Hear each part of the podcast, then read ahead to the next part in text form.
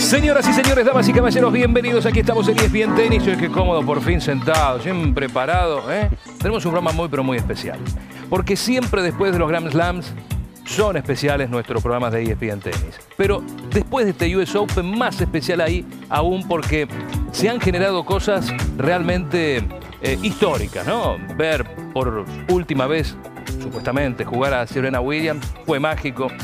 Ver a Iga Swiatek con esa juventud, pero con tanto presente, la número uno del mundo, ganando por primera vez un torneo de Grand Slam en superficie dura, fue realmente conmovedor.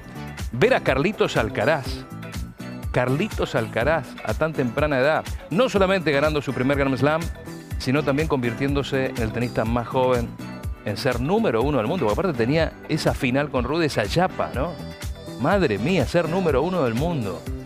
Así que me parece que tenemos mucho para hablar con nuestros compañeros de hoy. La silla está reservada para Batata Clerk. Pero como él no está, eh, ¿viste como el dicho? El que se fue de Sevilla perdió su silla. El que está en Nueva York todavía, bueno, pierde acá con la silla. Está con nosotros Mariana Díaz Oliva. Mariana, ¿cómo te va? ¿Pueden aplaudir a Mariana? Señoras y señores, pueden aplaudir. Mariana, ¿cómo va todo? Muy bien, Pablo. ¿Cómo has vivido bien. estos días? La verdad, muy bien y te veo bien en la silla. Sí, ¿eh? ¿no? Yo estoy cómodo. Para mí te puedes quedar todo el programa No, yo me quedo acá. Aparte Sí, vengo muy de un bien. día así cansador. Franco Esquilari está con nosotros. Aplauso para Franco Esquilari. En una semana de David, Franco, tenerte acá es importante para nosotros. Siempre es lindo tenerte, ¿eh? Y aquí estamos. Pensé que la silla era porque nos iban a hacer jugar algún partidito. No bueno, sé si, si, vas a estar de si juez, quieren, yo, yo pienso que yo- ustedes ya están cansados de Veo de- raquetas por ahí, todo Sí, puede suceder. Sí, ¿no? sí, sí. Si quieren, pueden. Diego, si vos querés también. Diego Veronelli con nosotros. Aplauso para Diego. Hola. ¿Tenés ganas de jugar? yo yo pienso que ya están cansados del tenis, pero bueno, no sé. Y un, un chiquitito, si, si hay algo en juego, capaz que. Ey, Bueno, yo sé que podemos apostar. yo Porque acabo de perder un asado, o sea que apuesten algo más. Un asado de Diego me parece que cotiza en bolsa. Pero qué lindo, qué lindo, diría Batata. Primer título de Grand Slam, ya ganó un 250, fue en Río, recordemos, un ATP 500, un Master 1000, un Grand Slam. El número uno más joven en la historia, cuarto español en llegar al número uno de- del mundo. En fin, entre tantas cosas que es Carlos Alcaraz hoy por hoy. Vamos a tratar de analizarlo con nuestros compañeros aquí. Eh, Franco, ¿quién es Carlos Alcaraz para vos hoy?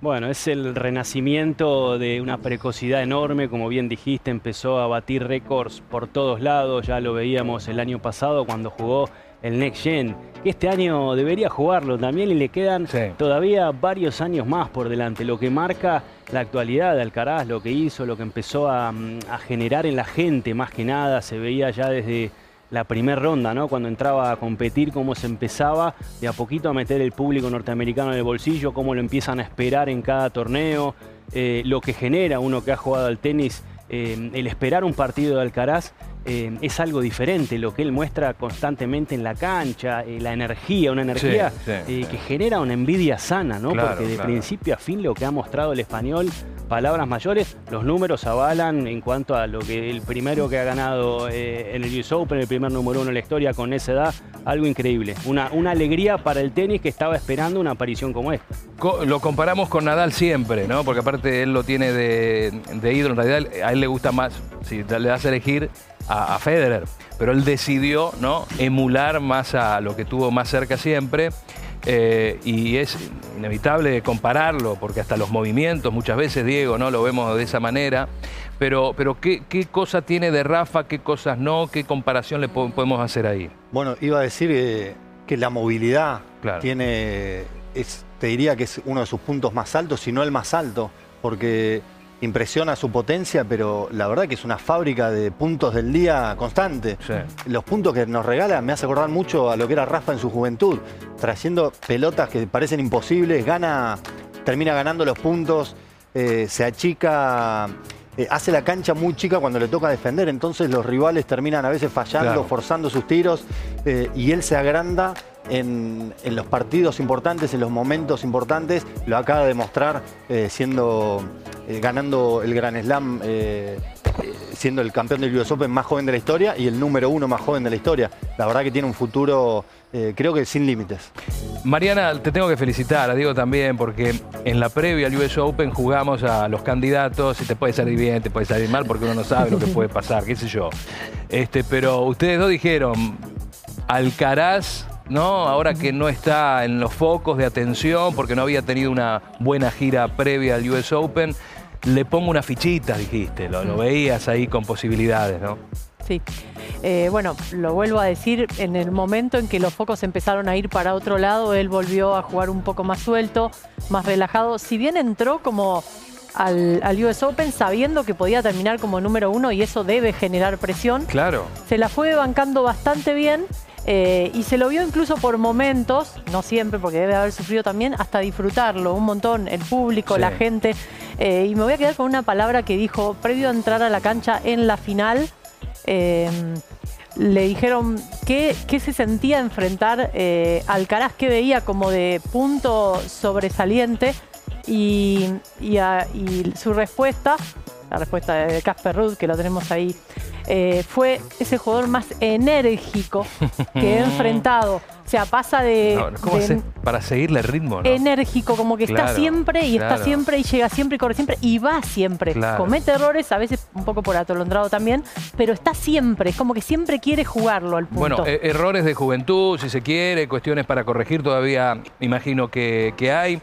Eh, decíamos, no estaban los focos en él, pero bueno, llegaba con una cierta presión y después pasan los partidos y, y- y la- los focos vuelven a estar en vos, ¿no? Eso también hay que manejarlo, Franco, hay que, hay que saber manejarlo. Esa final con Rud, jugándose los dos, esto de ver quién terminaba primero o segundo del ranking, que parece algo bueno, viste, por ahí en la previa te pueden chamullar y te pueden decir, no, no importa lo que importa, pero eso está en la cabeza, pesa en las piernas, en el cuerpo, en los brazos, ¿no?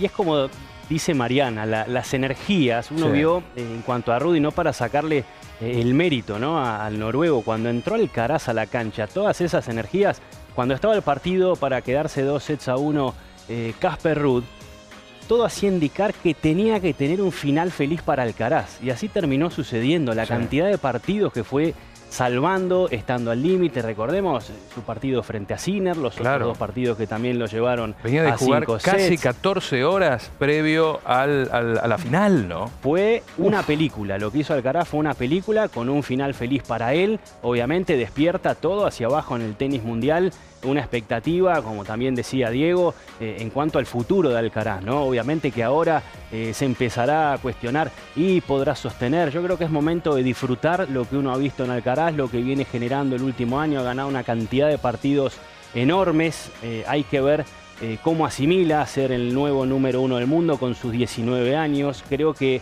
eh, hoy en Alcaraz es clave el equipo que tiene atrás, su entorno, lo contienen, se ve en la cancha. Eh, cómo lleva el partido con Ferrero, con su familia. Sí, es qué algo cómodo se lo ve ahí en- en- Está, ese- está muy bien rodeado. Con ese grupo de trabajo. Qué importante Sí. es eso, no estar tranquilo en ese sentido, Diego. Y, y lo, y lo blindan, ¿eh? Sí, sí, lo blindan. Eh, y yo i- iba a agregar algo que, que lo pude ver ahora en persona. Eh, estuve en, en Nueva York y estuve adentro de la sala de jugadores, lo que genera ya en, en los demás jugadores. Claro, es algo claro. muy parecido a lo que pasa todavía cuando aparece Rafa o Roger o Serena Sí, en, el, sí, en el comedor. Es que todos dejan por un segundo lo que están haciendo y los, los empezás a seguir con la mirada. Claro, lo empezás Eso a admirar. Solamente ese admirar. halo de, Sí. de- de impresión, de, admiración que lo generan solo ellos, lo empezó a generar Carlitos. Viste que se decía que después del Big Three, ¿qué, no? Qué vacío. Y bueno, Federer no se ha retirado, pero hoy por hoy no, no, no está. Eh, Nadal se fue rápido de este, de este torneo. Djokovic no pudo jugar. Y muchos pensaban, chau, se terminó esto. Va a pasar mucho tiempo para encontrar que la gente vuelva a estar atraída, ¿no? Por el gran circo del tenis, propiamente bien dicho, ¿no? Y no, no fue así. Hoy nos encontramos en- con un torneo, un Grand Slam, con la nueva generación. En realidad no es la nueva generación de que hablábamos antes, porque la nueva generación de antes es como que esta la pasó un poquito por arriba, ¿no? Un Rud, un Alcaraz que se han puesto el saco de candidatos ahora. ¿Cómo es esto?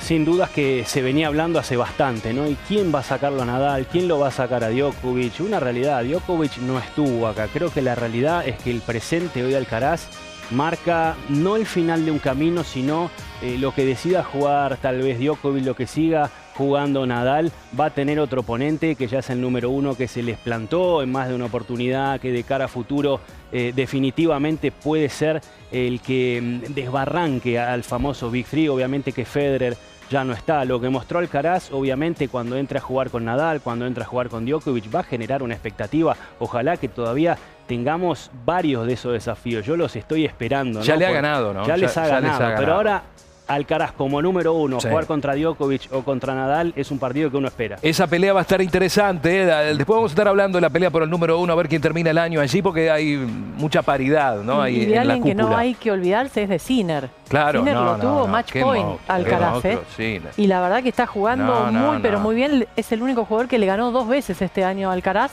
Y me parece que también está para ir a pelearle El torneo de todo. Tiafo también, de Francés Tiafo, espectacular. La verdad que fue un torneo muy especial y, y nos deja muchísima tela para cortar, pero no podemos, no podemos abarcar todo, no podemos hablar de todo. Bueno, Medvedev, por ahí uno pensaba que podía estar para un poquito más. Y- No y la- dejemos y la afuera a generación, Zverev, ¿no? la- Zverev, Es no, Zverev, emocionado. Zverev, claro, rápido, pero digo, anticipás la- rápido. Zverev eran lo- los que primero habían mencionado como la next, la next gen. Exacto. Y, y la- el, Big, el Big Three se lo, se la comió Exacto. a Tiem, a Zverev, lo- los opacó, los privó de muchos títulos. Pero esto viniendo de atrás lo Y- salteó, ¿viste? Claro, porque estos son ¿Qué casi son? 20 años más jóvenes Ah. y vienen con todo y tienen son igual de buenos quizás que Zverev y Tiem. ¿Qué tiene otra cabeza? ¿Vos ves que hay otra cabeza en, en un Sinner, en un Alcaraz, por ejemplo, en un Rudd? Sería injusto para mí decir que, que Zverev y Tiem no tienen buenas cabezas, pero estos chicos se les animan y, y lidian con situaciones que son muy complicadas, como finales de torneos grandes Sí. o de, de Master 1000 eh, o estadios llenos, las manejan muy bien. Sí, sí, sí. Eh, y yo lo he visto, o, todos hemos visto a Zverev y a Tim eh, a veces sufrir esas, esas situaciones o sus primeras finales. Quizás no la han manejado tan bien como estos chicos. Perfecto. Por ahí podemos decir que ellos son los campeones del futuro y los que van a tomar la posta en los próximos 10 años.